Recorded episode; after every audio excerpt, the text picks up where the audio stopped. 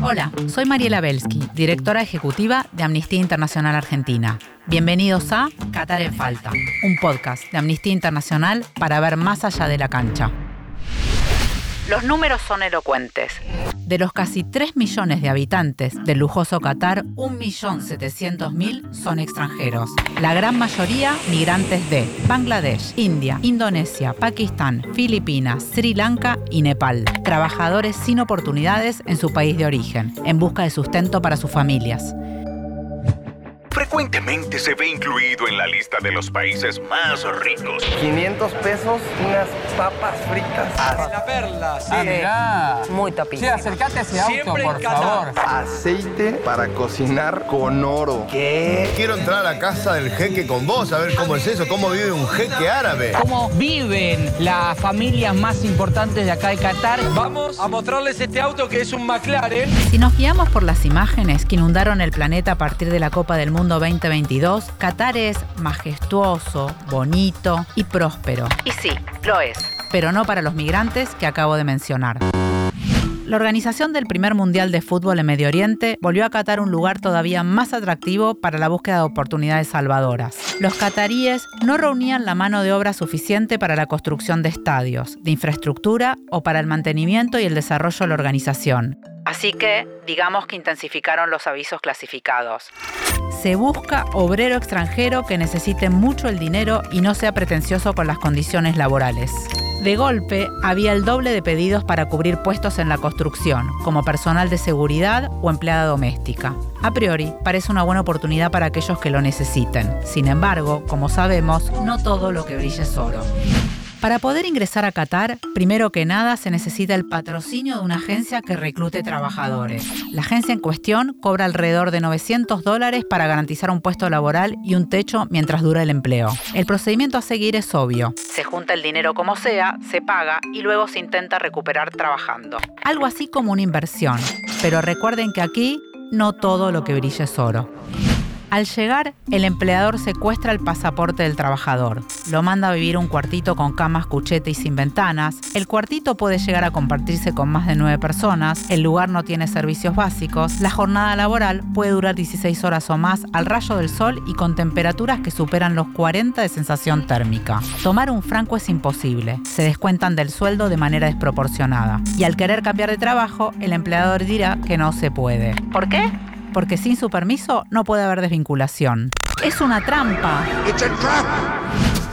Jean Badur era guardia de seguridad en el aeropuerto. Murió luego de horas y horas bajo el sol. Su man, trabajador de la construcción, se desmayó y falleció tras una larga jornada laboral con temperaturas de más de 38 grados. Su jamia se fue a dormir y nunca despertó. Era instalador de tuberías en el desierto. Trabajó durante días con temperaturas superiores a 40 grados. Manjur tenía 39 años. Conducía un camión durante turnos largos y extenuantes. El aire acondicionado de su cabina no funcionaba. Se desmayó y nunca se levantó. Estos son apenas algunos casos. Al momento de grabar este podcast, Qatar reconoció que al menos 500 personas murieron durante la puesta a punto del Mundial de Fútbol 2022. ¿Cuántos serán los no reconocidos? Hasta que las autoridades no hagan una investigación comprometida, no lo sabremos. Durante años, desde Amnistía Internacional, denunciamos el sistema abusivo con el que se emplea extranjeros y pedimos explicaciones al Estado. Pero las respuestas fueron insuficientes. ¿Pero de qué sistema estamos hablando? Se llama Ley de Patrocinio o Cafala y es noticia desde el 2010, cuando Qatar fue anunciada como sede mundialista.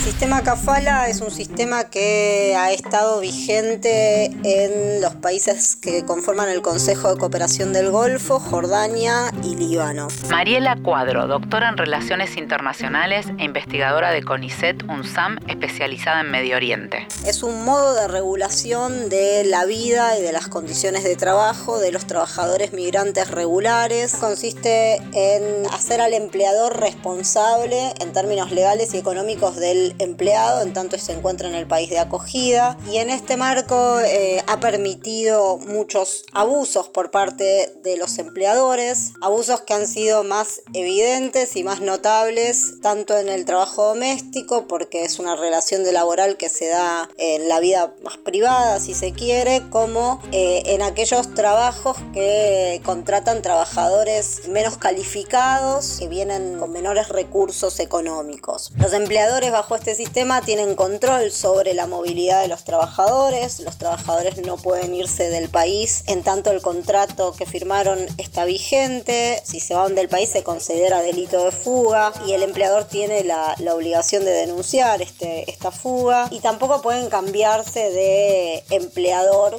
sin el visto bueno de su CAFIL. Corren el riesgo, si lo hacen, de ser detenidos o deportados. Y si quisieras irte de Qatar, también tenés que pedir la autorización a tu empleador. Se llama permiso de salida. Significa que los trabajadores y trabajadoras migrantes no pueden renunciar y salir del país si sus condiciones de trabajo son intolerables. El sistema de permisos de salida viola el derecho de las personas a la libertad de circulación. Como si esto fuera poco, aunque la CAFALA establece que una vez que se terminen los procesos administrativos, los pasaportes deben ser devueltos, a más del 90% de los empleados de bajos ingresos se los retienen. Cuando quieren quejarse o salir del país, descubren que su empleador utiliza su pasaporte para obligarlos a quedarse. Pero antes de seguir, conviene definir un concepto clave, que es el trabajo forzoso. El convenio sobre el trabajo forzoso de la Organización Internacional del Trabajo, del que Qatar es Estado parte, lo define sobre estas dos claves. El trabajo que alguien no hace voluntariamente, el trabajo que se exige bajo la amenaza de una pena. Junto con la ONU y otras organizaciones de derechos humanos, concluimos que los patrocinadores usaron el sistema de kafala para obligar a trabajadores y trabajadoras a actuar en contra de su propia voluntad. Un estudio del propio gobierno catarí sobre su sistema laboral concluyó en que el sistema facilitaba que los empleadores sometan a los migrantes a trabajo forzoso. Trabajar bajo la amenaza de una sanción constituye trabajo forzoso. Ser inducido con engaño a situaciones de trabajo forzoso es trata de personas. Durante muchos años hubo una enorme presión internacional hacia el gobierno de Qatar y la FIFA para que reformara su sistema laboral de cara al Mundial. Finalmente, bajo un acuerdo con la Organización Internacional del Trabajo, OIT, las autoridades aseguraron que antes de que comenzara el Mundial iban a abolir el sistema de kafala. A partir del 2017 empezaron a introducir una serie de normas en esa dirección. Trabajadoras y trabajadores migrantes ya no deben obtener el permiso de su entidad empleadora para cambiar de trabajo o salir del país. Se impuso un nuevo salario mínimo, obligatorio y no discriminatorio. Se mejoró el acceso a la justicia y se fijaron protecciones frente a los riesgos para la salud por los golpes de calor. Pero de nuevo, sí, una vez más, no todo lo que brilla es oro. En los papeles todo bien. Sin embargo, en la práctica, flojo, flojísimo.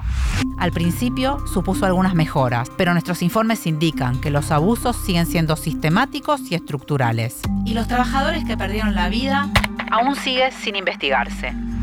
Qatar, como Estado, es el responsable último de la protección de los derechos de la población trabajadora migrante y todavía permite que los abusos laborales persistan y aumenten debido a que el gobierno no hace cumplir las nuevas leyes y normativas. ¿Y la FIFA? ¿Cuánta responsabilidad tiene la FIFA? Cuando la FIFA le dio al país árabe el derecho a hacerse de mundialista, sabía que había riesgos debido a su historial en materia de violaciones a los derechos humanos. Sin embargo, no le puso ninguna condición para la protección de los derechos laborales al gobierno local. No hizo nada para evitar ni mitigar esos riesgos y, en consecuencia, contribuyó al abuso generalizado de los trabajadores que participan en los proyectos relacionados con el mundial. En virtud de, los principios rectores de Naciones Unidas sobre las empresas y los derechos humanos y tal como se reconocen las propias políticas de la FIFA, esta tiene la responsabilidad de remediar los abusos a los que contribuyó. Por su parte, Qatar también está obligado a garantizar la reparación de todos los abusos cometidos en su territorio, estén o no relacionados con el Mundial. Para indemnizar a las víctimas, le pedimos a la FIFA que, como mínimo, iguale los 440 millones de dólares de la dotación en premios para los equipos que participan en la Copa Mundial. Además, la gente quiere que la FIFA pague. En el año de la Copa Mundial, Amnistía Internacional hizo una encuesta global que reveló que tanto el público en general como el aficionado al fútbol apoya de manera abrumadora que se indemnice a trabajadores y trabajadoras migrantes. En Argentina, por ejemplo, el 82% está a favor. Así que a ponerse. Soy Mariela Belsky, directora de Amnistía Internacional Argentina. Esto es Qatar en Falta, un podcast de Amnistía Internacional para ver más allá de la cancha. Nos escuchamos en el próximo episodio.